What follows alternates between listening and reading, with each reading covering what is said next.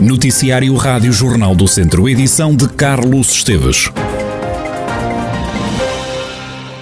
O presidente da Câmara de Viseu assegura que, por mais discordâncias que tivesse com a Associação Nacional de Municípios, nunca iria propor a saída de Viseu do organismo.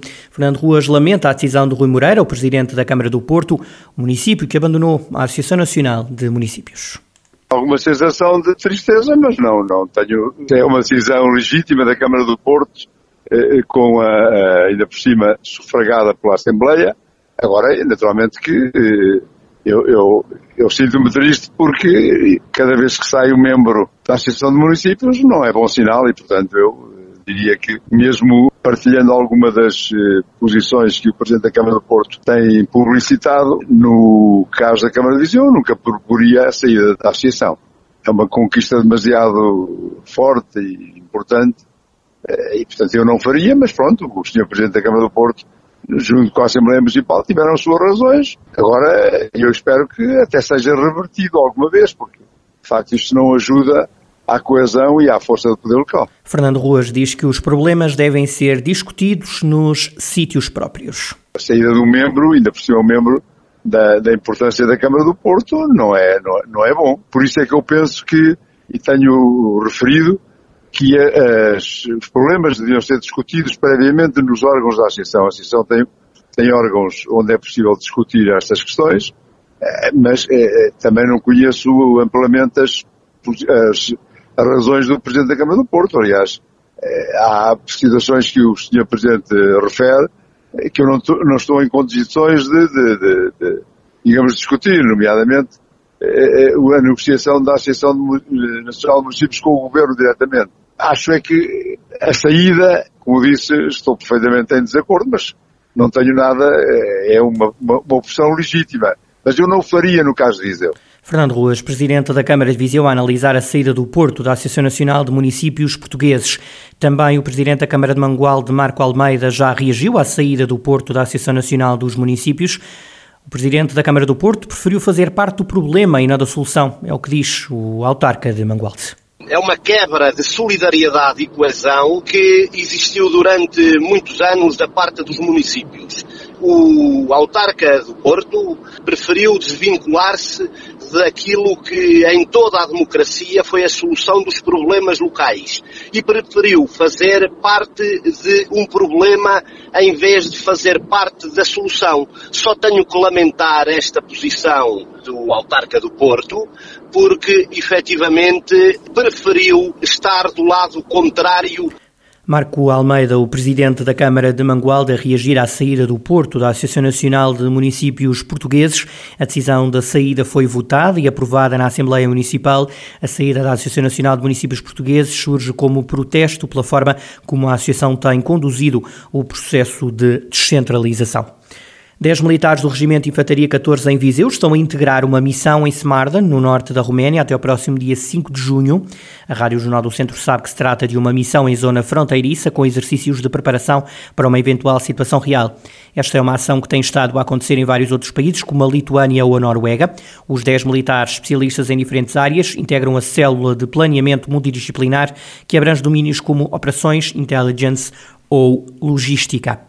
O médico viziense José Marcos dos Santos é o novo presidente da Sociedade Portuguesa de Otorrino-Laringologia, o antigo diretor de serviço otorrino do Hospital de Viseu e que agora exerce as mesmas funções na CUF, foi eleito para um mandato de três anos. Em declarações à Rádio Jornal do Centro, Marcos dos Santos diz-se honrado com esta eleição, mas o médico assume que este é um cargo de muita responsabilidade. Foi uma, uma, uma, um ato de muita honra, muita distinção. Queria apenas referir que este tipo de eleição é pela segunda vez em 70 anos da história da Sociedade Portuguesa de Otorrinolaringologia e Cirurgia de Cabeça e Pescoço, é a segunda vez que é atribuída a um colega fora dos grandes centros de Porto, Lisboa e Coimbra. Recordo que a primeira pessoa foi o Sr. Dr. Alivar Cardoso, do Funchal, que infelizmente já não é vivo, e agora a segunda vez. Portanto, é uma honra e uma grande distinção, mas ao mesmo tempo uma grande responsabilidade de uma sociedade que tem mais de 700 elementos, mais de 700 médicos especialistas e internos. Portanto, os seus pares virem ter para pedir-me para liderar uma equipe tão grande e uma, uma, uma sociedade com tanto prestígio, uh, claro que ao mesmo tempo é uma grande responsabilidade. Marques dos Santos adianta que recebeu uma votação expressiva para liderar a Sociedade Portuguesa de Otorrino-Laringologia. O médico viziense avança que um dos objetivos é alargar os contactos com médicos internacionais. Neste momento já estamos a trabalhar nos congressos que irão decorrer este ano.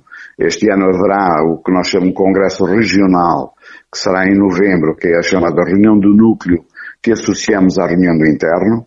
E para o ano temos o congresso em 2023, que será na zona sul do país, que será um dos congressos luso-brasileiros. O meu, minha vontade e o meu objetivo é que, na verdade, nós consigamos vir a ter este mesmo tipo de relação estreita com a Sociedade Francesa de Otorrino. Irei-me deslocar em outubro ao Congresso Francês, que irá decorrer em Marselha, precisamente para começarmos a trabalhar nesse sentido também. Somos uma sociedade com umas belíssimas relações internacionais, queremos, de facto, alargar essas relações e manter as que temos, como é óbvio. O médico viziense José Marques dos Santos, eleito novo presidente da Sociedade Portuguesa de Otorrino-Laringologia. O mandato dura três anos. É a primeira vez que é eleito um médico fora dos grandes centros de Lisboa, Porto ou Coimbra. O Viseu 2001 nega que tenha recebido da Câmara de Viseu mais de um milhão de euros, como referiu o Presidente da Câmara de Viseu, Fernando Ruas, depois de uma troca de acusações públicas entre a secção de futsal do Viseu 2001 e a autarquia, o clube emitiu uma nota oficial. Micaela Costa. A troca de acusações entre Viseu 2001 e Câmara de Viseu é um ping-pong que parece não ter fim. Primeiro foi Paulo Lopes, o diretor da secção de futsal do clube, que à Rádio Jornal do Centro se queixou dos fracos apoios autárquicos ao Viseu 2001, referindo-se ao presidente da Câmara como uma pessoa ausente e amorfa. O responsável pelo clube viziense referiu mesmo que, com ruas, o Viseu 2001 estava na segunda divisão e no regresso do autarca à Câmara, o clube volta para a segunda divisão. Dias depois, na reunião de executivo, Fernando Ruas, com Paulo Lopes a assistir, disse que não se revia naquelas acusações e que não foi o autarca quem escolheu treinadores ou jogadores, referindo que da Câmara para os vizienses, nos últimos cinco anos, saiu mais de um milhão de euros.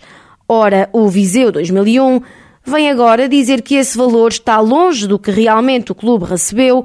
A nota oficial do clube escreve que um milhão de euros é um valor excessivo e que a esse investimento tem de ser retirado o custo da utilização de instalações municipais, que diz o Viseu 2001, nos últimos cinco anos ascende a 300 mil euros e que na última década estará próximo do meio milhão de euros. O Viseu 2001 avança então que os apoios financeiros que foram destinados às modalidades do clube está longe do valor referido por Fernando Ruas e que nos contratos programa de desenvolvimento desportivo, que são elaborados com as associações desportivas e que são públicos, são considerados como apoio à isenção do pagamento das taxas de utilização de instalações desportivas e ou serviços municipais. O Viseu 2001 termina o comunicado a referir que os apoios municipais são de extrema importância e que ajudam as coletividades a desenvolver o desporto no Conselho Viziense. A Rádio Jornal do Centro contactou a Câmara de Viseu. Fonte da autarquia promete nova reação do Presidente da Câmara, Fernando Ruas, na próxima reunião do Executivo. O defesa central Daniel Alcubia assinou até 2024 o primeiro contrato profissional com o Tondela. A comunicação do Clube Auriverde, o jovem atleta de apenas 18 anos, diz-se grato à equipa e ao clube. Daniel Alcubia deixa elogios à formação Auriverde. O Tondela dá uma visibilidade enorme, tanto os jovens que já estão lá nos séniores e que subiram na formação têm demonstrado cada vez mais trabalho quero tentar fazer igual a eles e trabalhar para conseguir os meus objetivos pessoais e acima de tudo os do clube. Daniel Alcobia, jovem defesa central do Tondela, que assinou contrato com o clube até 2024. O jogador fazia parte do plantel dos Júniores e da formação do Tondela segue para o plantel principal. Foi duplicada a verba do orçamento participativo de Santa Combadão, de 20 mil para 40 mil euros, que vai este orçamento para a segunda edição.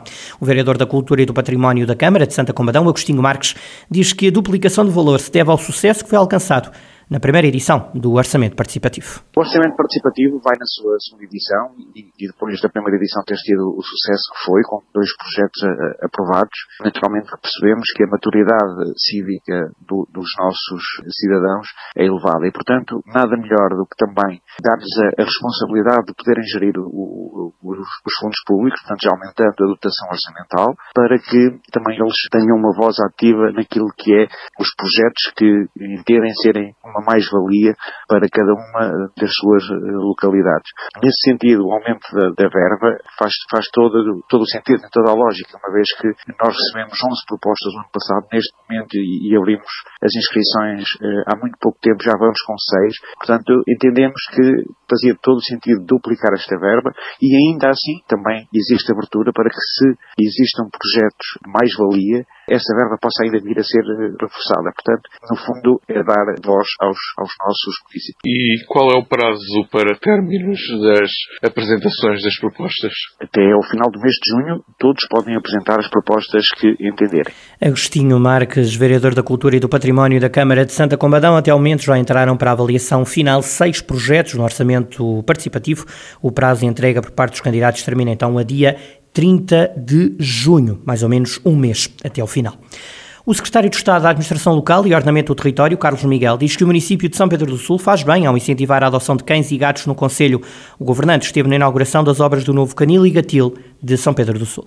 As câmaras municipais sempre, sempre trataram dos animais abandonados. Agora, esta é uma, é uma vertente que, sendo antiga na responsabilidade das câmaras municipais, é nova na atenção pública que as pessoas dão aos animais abandonados.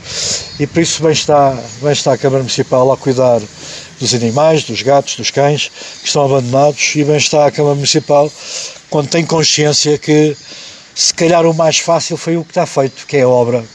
O mais difícil é termos aqui um programa de adoção que leve a que nunca haja aqui sobrelotação de, de, de animais.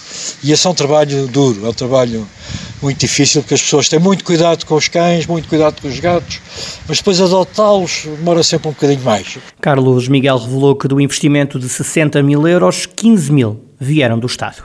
Um aproveitamento de uma instalação já existente, ou seja, dar uma nova vida a um edifício que já, que já existia e por isso isso é algo que devemos sempre considerar e elogiar.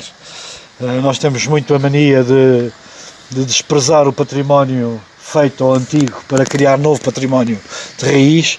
Às vezes tem que ser mesmo assim, mas outras vezes, com, com, com sabedoria, facilmente se aproveita o já existente e converte-se no sentido de dar-lhe as condições mais uh, atuais.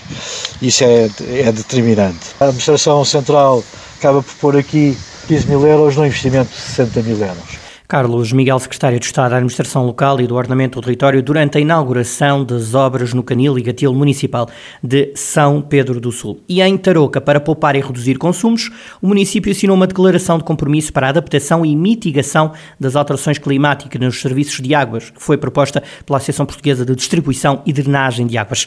O vice-presidente e vereador do Ambiente na Câmara de Tarouca, José Damião, explica o que é que está em causa a declaração de compromisso não é mais do que a continuidade daquela que tem sido a ação do município neste aspecto. O problema das alterações climáticas e as suas consequências no presente e no futuro é algo que todos temos que estar muito atentos e não basta apenas a atenção, são-nos exigidas medidas no presente para acabar por mitigar aquilo que são as consequências do futuro. É neste sentido que o município de Tarouca assinou então esta declaração de compromisso com a APDA, é uma associação portuguesa para o efeito, que cobre todo o território nacional. Nas medidas que nos são propostas, o município, algumas delas já tinham desenvolvimento e outras acabará por reforçar essas mesmas medidas. No caso concreto de Tarouca, das medidas que estamos a levar a efeito é mais ao nível daquilo que são os nossos jardins municipais. Estamos a transformá-los para que tenham um uso de água bastante reduzido e alguns deles até com nenhum uso deste recurso hídrico, mas também nos outros jardins que têm necessidade de ter água durante pelo menos o período de verão, esses estamos a usar água, e deixe-me usar este termo bocadinho mais rebuscado, água reciclada, ou seja, água que já entrou no circuito, água que é uma água residual, foi tratada nas nossas hectares e então é reaproveitada de seguida para os nossos jardins que têm esta necessidade. José Damião sublinha que têm sido realizadas várias campanhas de sensibilização junto da população. Temos levado a efeito muitas campanhas de sensibilização, principalmente junto dos mais jovens, junto da comunidade escolar, porque julgamos que eles serão os verdadeiros influenciadores, então, eh, dos seus pais, dos seus avós, das suas famílias. E, julgo que estamos a ter algum, algum retorno nas medidas que estamos a, a implementar no município de Tarouca. Eu queria só reforçar a ideia de que estas, estas alterações climáticas e estas nossas medidas não se restringem à questão da água, mas também a toda a questão ambiental, desde as florestas, desde a própria utilização de, de materiais recicláveis, eh, ou seja, toda esta área ambiental é muito importante nos dias de hoje e o município de Tarouca está a dar a atenção devida e que é exigida por todos. José Damião, vice-presidente e vereador do Ambiente na Câmara de Tarouca.